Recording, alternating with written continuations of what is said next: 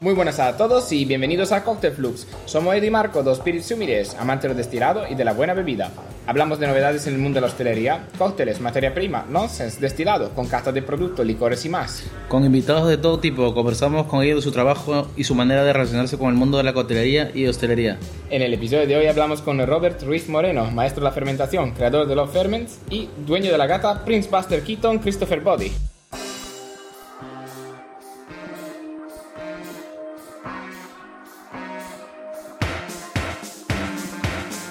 Bienvenidos a todos, otra vez.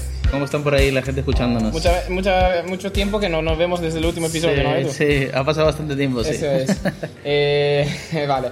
Eh, en realidad acabamos de grabarlo, por lo cual eh, son dos episodios back to back. Sorpresa. Pero empezamos ya con nuestro invitado, eh, Frikis de los fermentados y las bebidas, escritor y docente. Está con nosotros Robert Ruiz Moreno. ¿Qué tal? ¿Qué pasa? ¿Cómo estáis? Pues aquí, eh, casaditos, ¿no? Se acerca el fin de para, el fin de semana, para ya, algunos, ya... ¿eh? Para algunos, ya, es eso. A mí me hace gracia cuando me dicen esto porque como al no tener findes, eh, generalmente porque hago cursos, y al del fin de tampoco ponerlo entre semana, entonces es la, el día de la marmota para mí, las semanas de la marmota. La vida de la marmota. Sí, Que es el fin de, ¿no? Sí, Eh, es, sí. un, eh, es un es un estado anímico. Ya, total. Bueno, eh, yo he conocido a Robert eh, durante nuestra colaboración de Carlos I y Kombucha y por lo cual, eh, nada, lo he apestado con la idea del podcast y le he dicho, vente, vente, hacemos una entrevista y al final eh, sí que ha venido, por lo Yo- cual eh, fenomenal que estés. Yo lo llevo siguiendo a Robert hace un par de años atrás ya. La pandemia nos tuvo con todos sus directos que hacía. pff, Esos son, creo ¿Sí? que los. Sí, sí, eso creo que los videos que nos enseñabas cada clase eran los que nos salvaban de estar encerrados en casa. Guay, guay, hostia, me alegra mucho que me digas eso. Bueno, al final ahí nosotros era una época, vamos, durísima para, para nosotros, porque era justo cuando estábamos construyendo la fábrica, estábamos que íbamos a hacer público mi unión con, con mi socio, que fue el fundador de, de, de Love Kombucha, con Nicolás, y era como eh, nosotros pusimos los fermentadores ya para empezar ya a producir el 13 de marzo de 2020. Entonces, eh, vamos, fue, Fue la día, cosa día, más un- dura. Gastos fijos eh, eh, disparados, nada de clientes y a todo esto yo como venga, vamos a intentar hacer algo al menos que sirva para algo. Yo haciendo vídeos cada día, en teoría que van a ser dos semanas, que fueron 40 días seguidos que hice vídeos, eh, ahí con la cala feliz, ¿sabes? Y era como, joder, macho. Si yo con un amigo te pedimos, nos llegó a nosotros desde Barcelona a un Scooby con, con las kombuchas, o sea que todavía en casa queda ahí restos de, del Scooby tuyo. Guay. Bueno, bueno, me alegro, me alegro. Pues qué bien, entonces, Perfecto. ¿puedes introducirte un poco, comentar eh, quién eres para quien no te conozca? Así, qué haces con la vida, etc. Sí, bueno, pues eh, bueno, mi nombre es Robert Ruiz, soy cofundador de Love Ferments junto a Nicolás. ¿Y Love Ferments qué somos? Pues bueno, divulgamos sobre el mundo de la fermentación y lo hacemos de distintas maneras. Hacemos cursos de fermentados que me ocupo, que me ocupo yo, lo hacemos los sábados por la mañana de cómo hacer kombucha en casa, cómo hacer vermut en casa, cómo hacer kimchi en casa. Eh, después hacemos cursos de cuatro días enteros, donde es el curso completo de fermentados, que también lo hago, que es, el, es ver 360 grados el mundo de la fermentación, es decir, cómo, eh, cómo realmente, eh, bueno, ver realmente que hacer un vino, hacer un kimchi, hacer un queso eh, y otros tipos de fermentados es absolutamente igual, es, es hacer crecer vida, entonces es entender qué es lo que quieres hacer para, eh, para luego eh, realmente pues, pues, producirlo. Eh, y bueno, después también la parte más esencial, aparte tenemos eso, canal de YouTube, tenemos, eh, eh, tenemos diferentes bueno, publicaciones por Instagram, somos bastante activos en los ferments. Eh, yo tengo un podcast con una colega de gastronomía también. Entonces, aparte de esto, que es la parte un poco más de, divulgación por divulgación, lo que nos da de comer realmente es la venta de producto, que ahí tenemos la kombucha, que es nuestro, nuestra punta de lanza.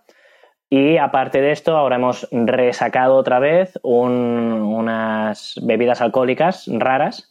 Siempre hablo que es como, bueno, se llama el proyecto Limited Edition. Y la idea es hacer 12 bebidas únicas al año, 300 botellas máximo. Entonces son cosas muy, muy, muy para, para restaurantes top nacionales y para frikis que, que quieran eh, probar estas locuras nuestras que hacemos. Qué bien. Eh, puede ser que, que haya sido tú lo que has dicho que fermentar es pudrir las cosas de manera controlada.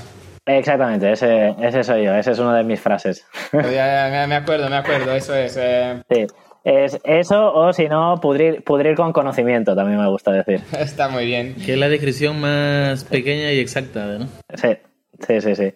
Es la, la, la fina línea entre, entre pudrir y fermentar, sí, siempre es lo que me gusta, que al final lo que cambia es la intencionalidad. Entre tomarlo Realmente. con gusto y volverse enfermo, ¿no? Sí, bueno, a ver, también te puedes fermentar para, enfer- eh, fermentar para enfermar a alguien, realmente. Para mí eso sería también fermentar. Claro. Quiero decir, eh, para mí lo que cambia es realmente la intencionalidad, el que tú quieres hacer algo. Quieres pudrir algo, pero que te genere alcohol para tu emborracharte. O pudrir algo, pero para que te generen probióticos. O sea, al final pudrir es hacer crecer vida. Lo que uno es de manera de- completamente descontrolada y la otra tiene una intencionalidad detrás, ¿sí? que cumple un deseo humano.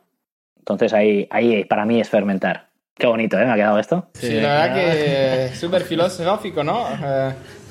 Eh, pues, eh, así, da- eh, para... ¿Qué es la kombucha, no? Para, para quien no lo sepa. Para la gente que escucha mucho la palabra pero no sabe ni lo que es. Ya, ya, porque es una bebida de moda ahora, por suerte, para ti y para tu empresa, obviamente. eh, pero sí que yo Sí. creo que mucha gente no, no lo tiene muy claro de lo que es. Pues buena pregunta, porque cada vez eh, la gente lo va a tener menos claro, yo creo, hasta que no saquen una legislación. Eh, ¿Qué es la kombucha? Eh, la kombucha realmente lo que debería ser y lo que nosotros defendemos es una simbiosis de microorganismos que se llama SCOBY, SCOBY de kombucha, ¿vale? Que significa Symbiotic Culture of Bacteria and Yeast, es un acrónimo, que es, eh, bueno, distintas bacterias y levaduras conviviendo y cooperando entre ellas como si fueran realmente un único organismo, como si fuera un ecosistema cerrado, que se alimenta de agua, azúcar y té, eh, y durante 15 días eso va comiendo y llega un punto donde el humano decide como pararlo, aromatizarlo y luego beberlo. Entonces, para que eso se dé y para pararlo, lo tradicional es ponerlo en frío para que se pueda conservar todo. Entonces, ¿qué, qué, qué es esto? Pues básicamente es como un refresco. O sea, eh, para mí es un refresco saludable. Al final, yo siempre digo del por qué se ha puesto ahora de moda la kombucha y básicamente es porque hemos pasado de que nos la han colado eh, la gran industria del capitalismo, vamos, eh, sin que nos diéramos cuenta poco a poco, ¿sí? Entonces, ¿qué quedó pasando? Pues que nos- un refresco en teoría es algo que te quita la sed y ya está, pero en los últimos 100 años, pues para hacer eso, pues se ha ido haciendo, pues poner mucho ácido con mucho azúcar, poner, eh, pasteurizar, eh, CO2 a tope, eh, no sé qué, no sé cuánto. Entonces se ha ido haciendo Edulcorantes. Exacto. Sí, se ha ido haciendo capas y capas y capas y capas de cosas raras.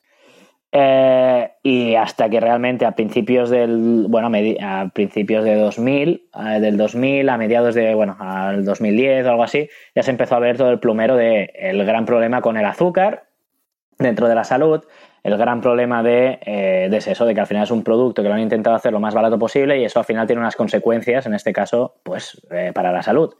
Entonces, la kombucha, la gracia es que es un refresco en cuanto a que te quita la sed, pero después tiene ventajas eh, saludables. ¿Por qué? Porque tiene vitaminas, tiene minerales y tiene eh, diferentes probióticos. Tiene vida, que se almacena ahí dentro, que queda en un estado de letargo, si está en refrigeración, lógicamente, porque después ya veremos que hay muchas kombuchas que no, que no, que se podrían hacer ahí análisis y vamos, eso estaría más muerto que, que- que vamos. Eh, entonces, la gracia es que tiene probióticos, que tú al consumirlas, esas, eh, esos microorganismos se van a adherir a tu flora intestinal Perfecto, y te lo van a regenerar. claro. Sí, sí, por eso la, la kombucha es una bebida saludable, ¿no? Eh, por, lo- por los probióticos. Y es por eso que Pe- Pero es como dice Robert, depende qué kombucha estés tomando y de dónde provenga. y- Exacto.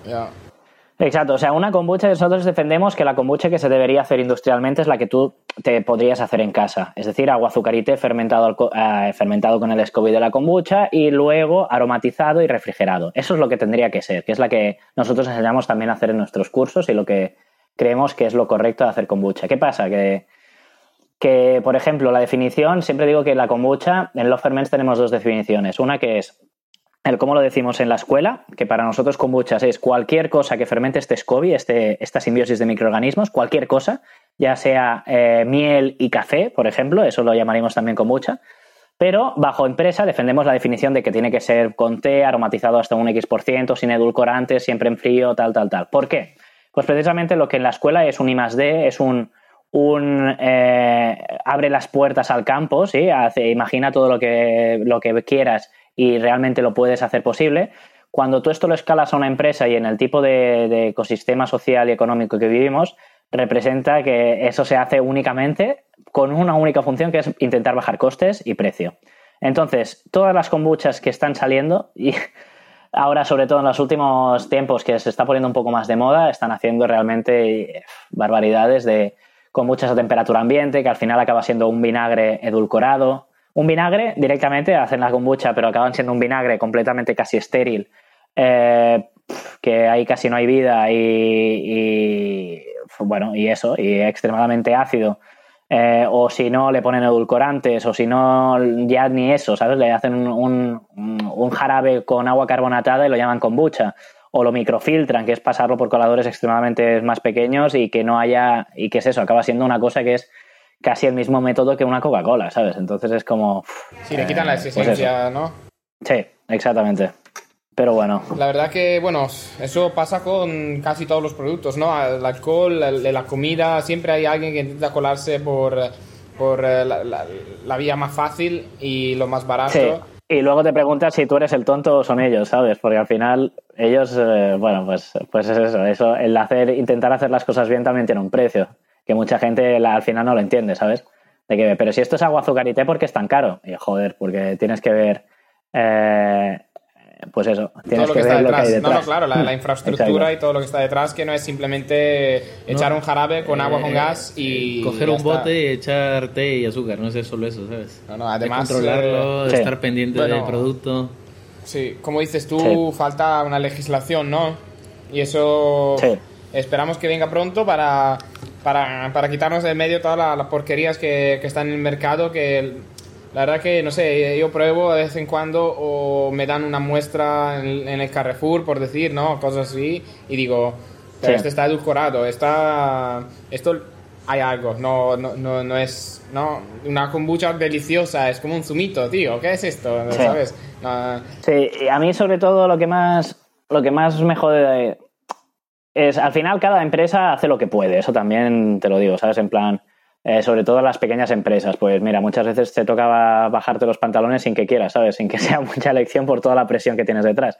Pero a mí me da rabia los que tienen recursos para hacerlos bien y es un poco dar al consumidor, en vez de intentarlo educar poco a poco, de que las cosas no deberían tener ese sabor extremadamente dulce, ¿sí? Para, como por ejemplo un refresco y irlo rebajando un poco y que tenga eso, 3 gramos de azúcar por 100 mililitros, es, pues no, mira, te lo voy a dar poniéndole un edulcorante, ¿sabes?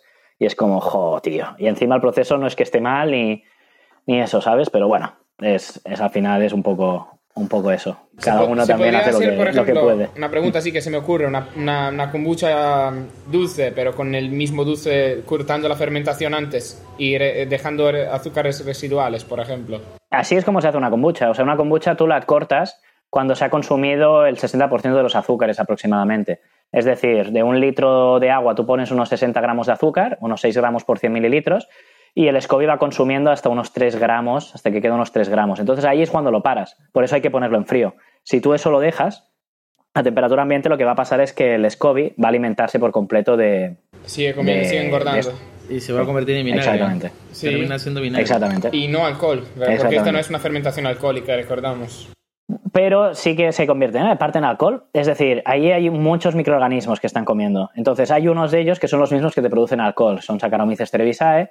Entonces, ¿qué pasa? Que ese alcohol también se está transformando en otra cosa. Entonces, es parte de la cadena de engranaje de ese SCOBY.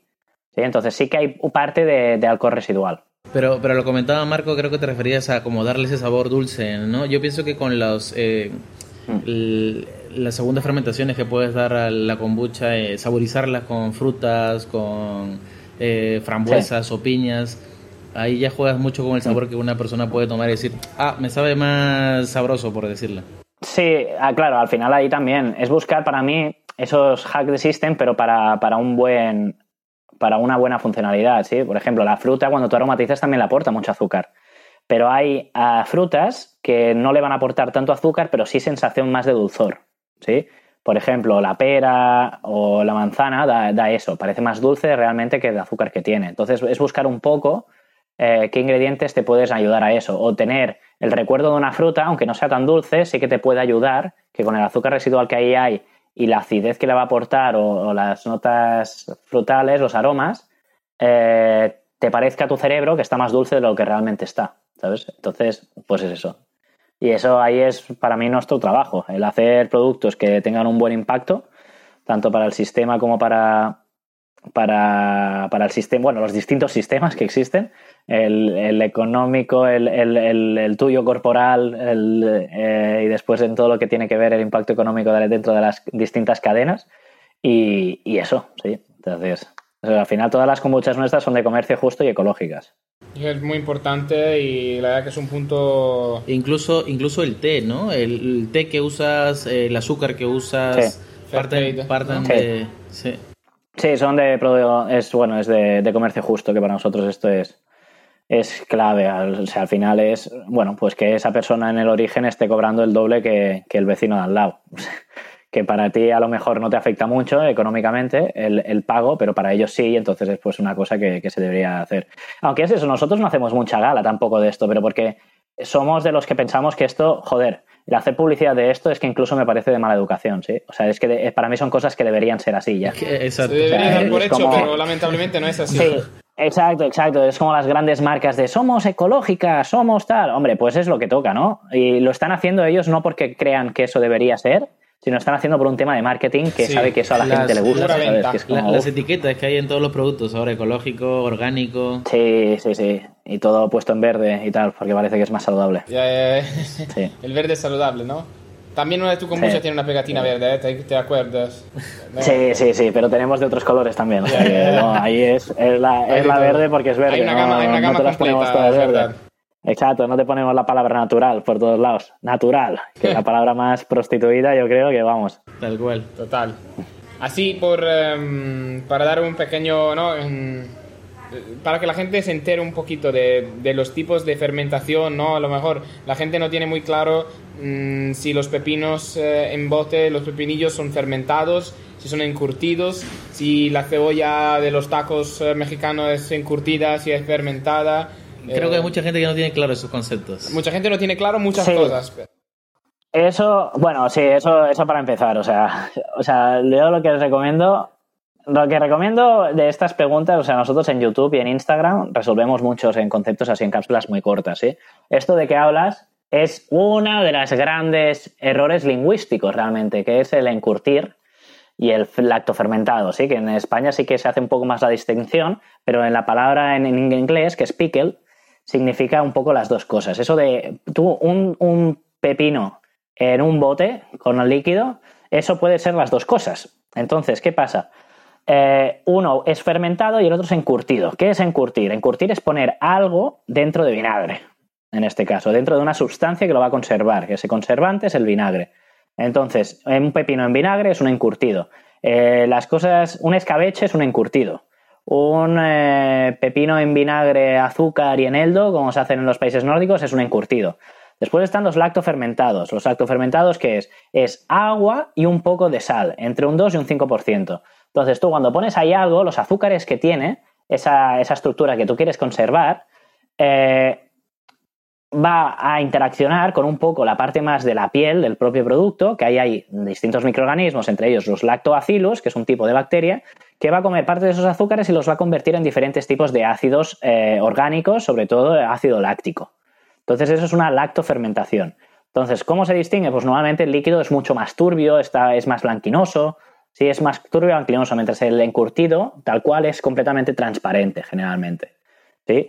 Eh, los sabores, uno sabe a vinagre y el otro sabe como a ácido, pero no un ácido tan, tan definido. Muchas veces se pueden, se pueden ver como que es que parece mucho en cuanto, a, en cuanto a gusto, pero no tienen para nada las propiedades iguales. Uno es un producto casi completamente estéril, que es el encurtido, mientras el lactofermentado también es probiótico. Sí, es vivo. Entonces, cosas distintas.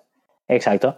¿Qué pasó? También en muchas salsas latinas de centroamericanas, eh, muchos, muchos encurtidos, esto que hablamos como los tacos, cosas así, en su inicio eran lactofermentados y acabó siendo un encurtido.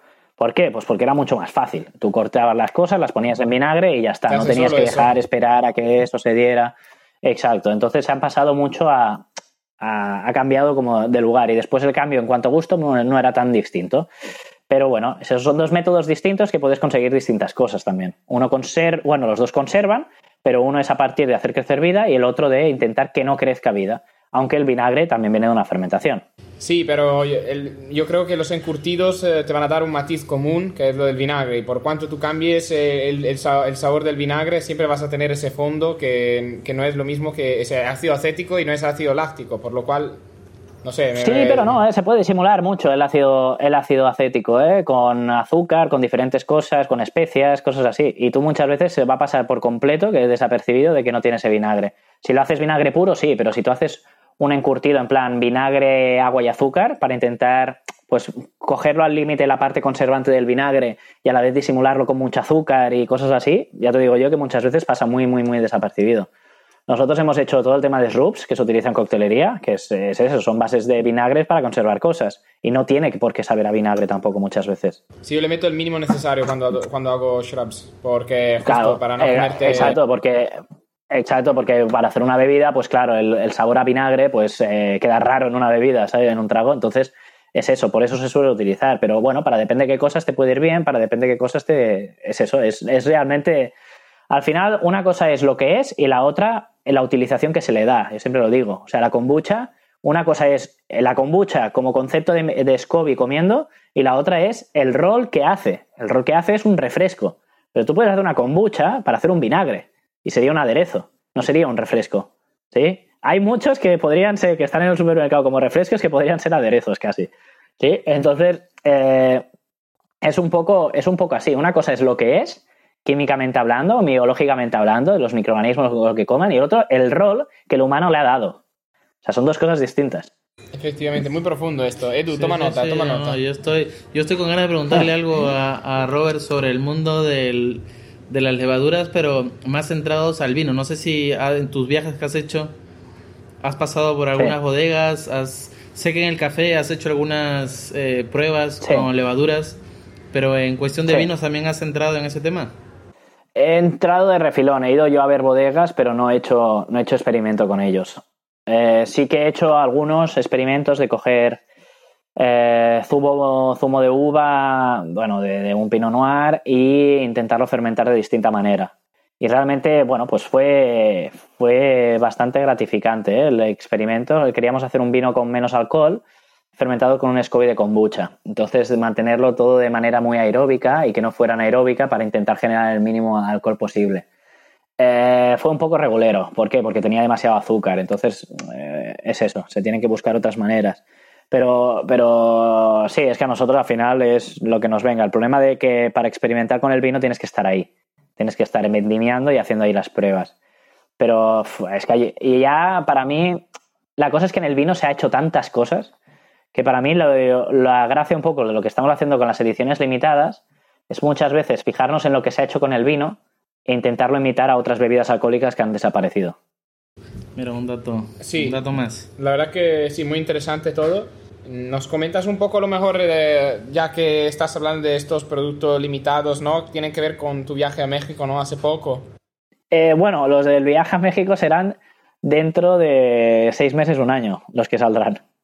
Al final, eh, ¿qué es este proyecto de Limited Edition? Limited Edition son... Es realmente con lo que yo empecé en 2017, eh, cuando empecé a montar el proyecto, lo que antes se llamaba Cami de Deus, que era hacer esto, bebidas alcohólicas raras para que fueran mejor en los maridajes dentro de, un menú de degustación. Menú de degustación donde tú estás pagando una pasta para que te sorprendan, eh, al final siempre maridajes con, con, el vino y el vino es como acompaña el plato, ¿sí? Es como que lo importante casi es la comida y no debería ser así. Al final debería ser que tú con lo que estés bebiendo sea parte de la experiencia en sí y que no sea como para acompañar esa comida que le puede ir bien o que, ¿sabes? Para jugar al contraste o, la... Entonces es lo que nosotros decimos es, joder, ha cambiado mucho la gastronomía para que el tema de bebidas siga un poco como estanco.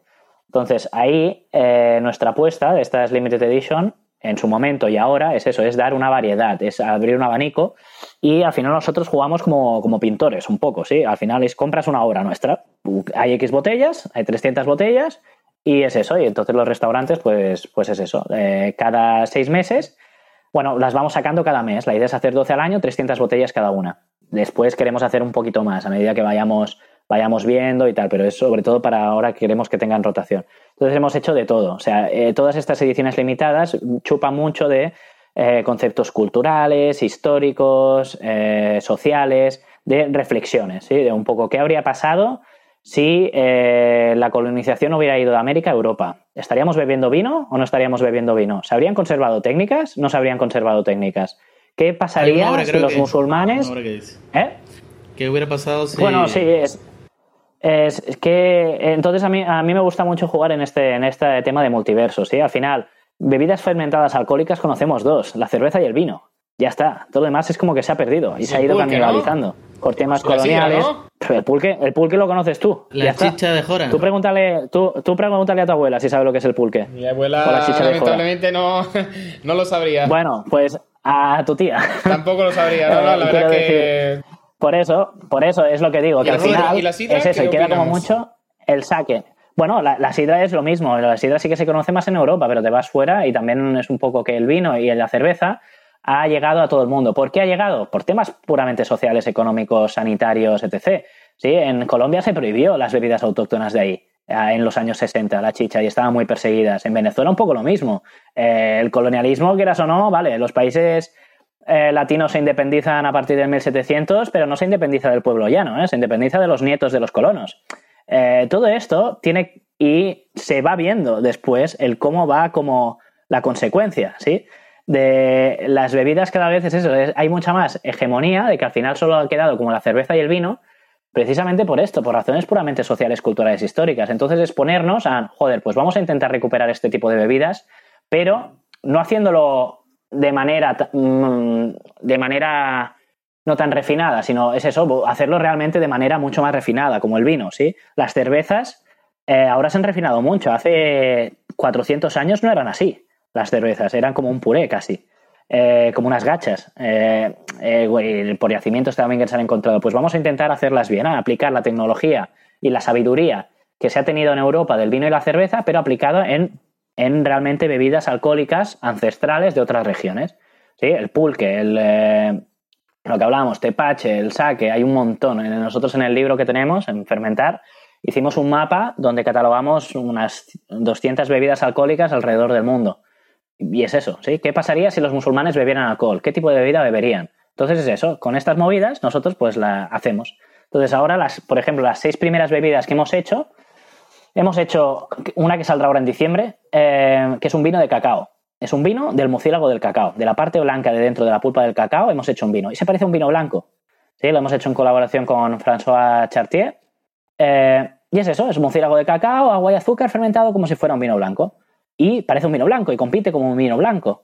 La gracia es eso, es como, hostia, ¿por qué se empeñan en Chile y en Perú a discutir si el pisco es de uno o es de otro? Cuando tendrían que intentar es reivindicar su, su cultura ancestral precolombina, intentar hacer de lo que ellos, lo único que, que, ¿sabes? Lo que le da el terreno y el clima y su climatología, el poderlo llevar a las otras partes del mundo, pero produciéndolo ahí. ¿Sabes? Es un poco, es un poco esto. Entonces, es un, poco las, reflexiones que hacemos. Hemos hecho ahora eh, también un vino de memoria, que es una receta de Arnaud de Villabona, que fue el primero que habla de la destilación en Europa de habla no árabe, donde eran recetas medicinales y hemos hecho una bebida eh, que era para curar la memoria, para curar las pérdidas de memoria. Entonces, es una bebida que ahora la ves y es como pues, súper exótica. Es un vino especial con galanga. Sí. O sea, sí, sí. es, un vino... ¿no? Eh, Sí.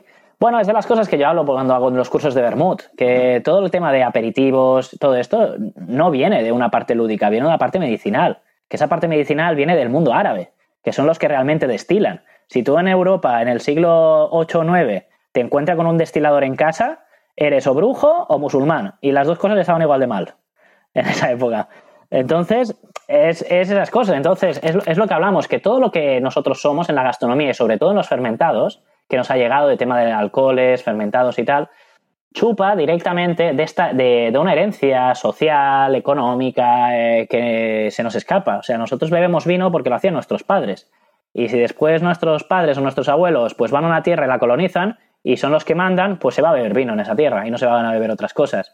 Y, y aún pasa a día de hoy que muchas eh, a pueblos autóctonos de allí, de América, de Asia y tal, es que muchas veces como que se ve como eh, más alejados, cuando tendrían que intentar es lo contrario, ¿sí? Acercarlos y chupar un poco de esa sabiduría, e intentar reinterpretarla y, y es eso, y sacar pecho de ello. Nosotros en los Ferments es lo que intentamos siempre. Qué chulo. Y bueno, sí, acabas de, de comentar que tenéis el libro, iba a preguntártelo después, pero ya que lo tienes, eh, lo, eh, Fermentar, ¿no? Se llama. Sí, Fermentar, de los Ferments. Sí, sí, sí.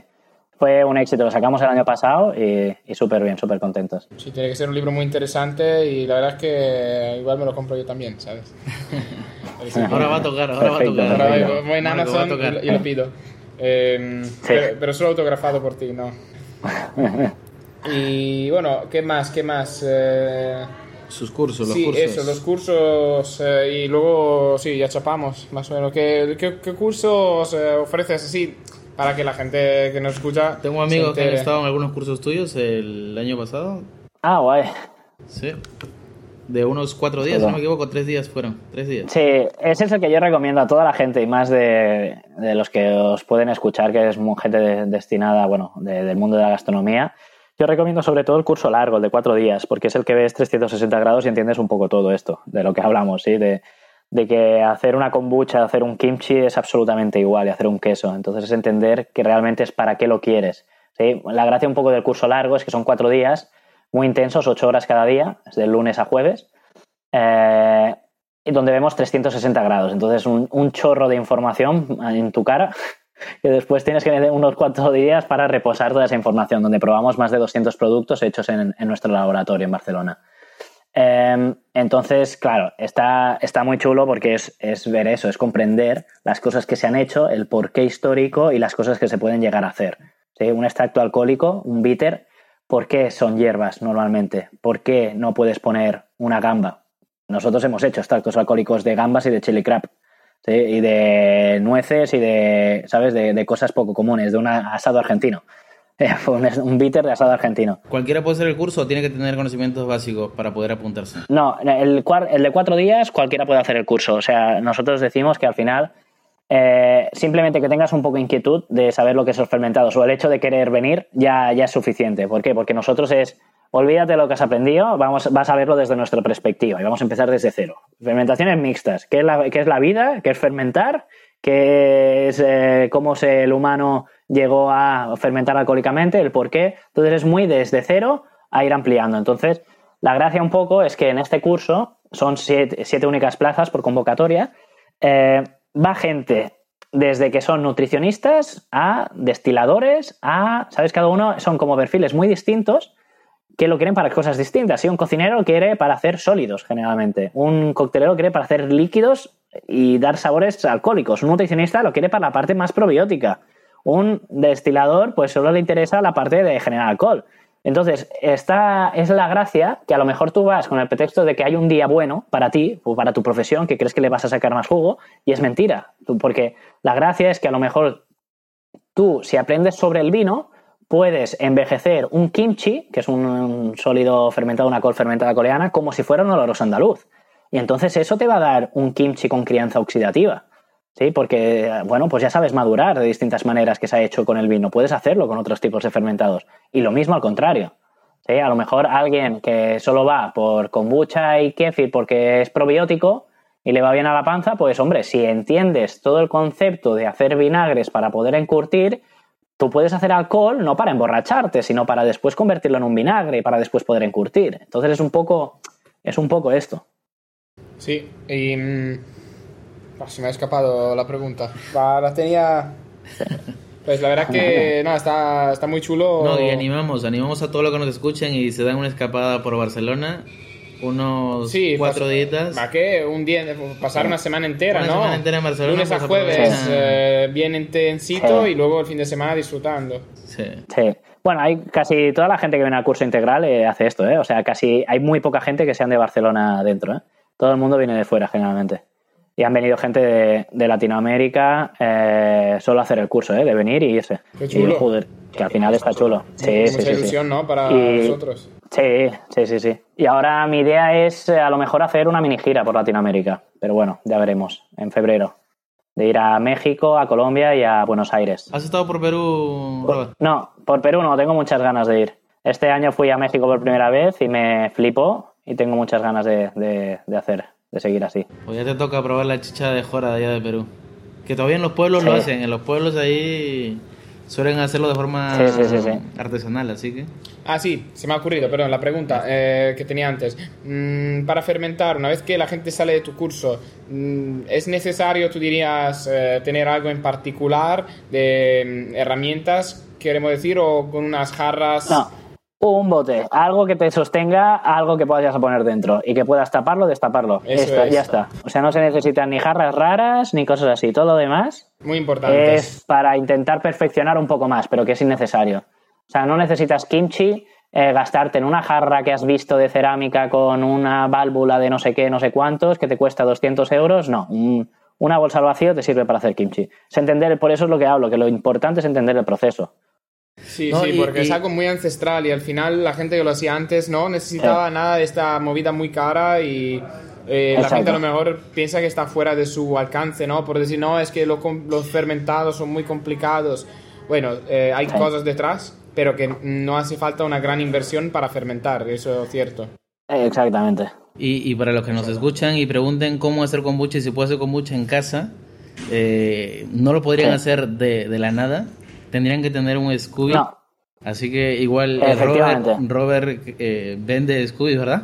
Sí, sí, sí. En nuestra página web, losferments.com, ahí pueden encontrar. Así que todo el mundo que quiera hacer kombucha en casa, pues antes primero necesita un Scooby, así que ya sabe dónde conseguirlos. Para acabar todo, nos comentas el nombre del podcast eh, tuyo, así que...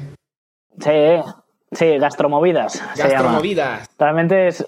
Sí, realmente el podcast nació con la excusa de, bueno, es una, eh, la hago con una colega que es Sandra, Sandra Lozana, que es la, estuvo ocho años en el Bulli haciendo, ha escrito varios libros con ellos sobre el mundo de historia. Ella es historiadora eh, y, bueno, antropóloga, eh, con un, bueno, un hizo un doctorado en Grecia en época minoica, no sé qué, tal. O sea, es una tía muy friki especializada en gastronomía.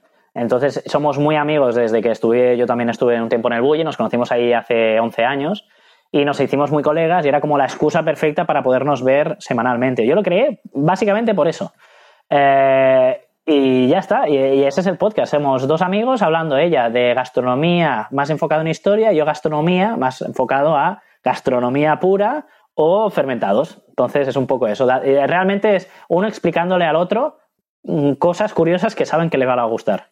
Entonces es muy, es un podcast muy, muy, muy desenfadado. O sea, dos amigos en una barra del bar casi. Qué bien, ves, eh, ellos ese, buscan eso para vernos y a mí me toca aguantarte a ti una vez a la semana. Te Edu. toca- te toca Tenemos- aguantarme a mí. Tenemos Te un toca. mindset muy diferente, ¿no? Aquí.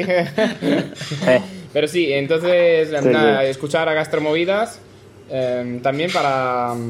Para para- aprender. para claro, aprender. para, para seguir aprendiendo, ¿no? Para que no sea solo bebida, sino gastro. ¿Y dónde pueden encontrarte? Bueno, en Instagram. Eh, Robert Ruiz Moreno, que es donde vemos ahí las cosas raras de, de fermentados. Y después en Lo Ferments. Lo Ferments en YouTube y en Instagram. Cine, L-O-V. ¿no? Sí, L-O-V Ferments. Perfecto. Sí, como amor sin la E. Y bueno, ha llegado el momento más triste, nos despedimos, se acaba otra vez el episodio de la semana. Recordamos nuevamente seguirnos en Instagram, vamos a estrenar un episodio todos los domingos, estamos en Spotify, eh, puntuarnos, eh, compartirnos, eh, etc, etc. Eh, un saludo desde Robert, Perfecto. Un saludo. Igualmente, muchas gracias a vosotros por invitarme. un saludo desde Edu, Muchas gracias Robert por tu tiempo y saludos a todos. y os digo, see you later.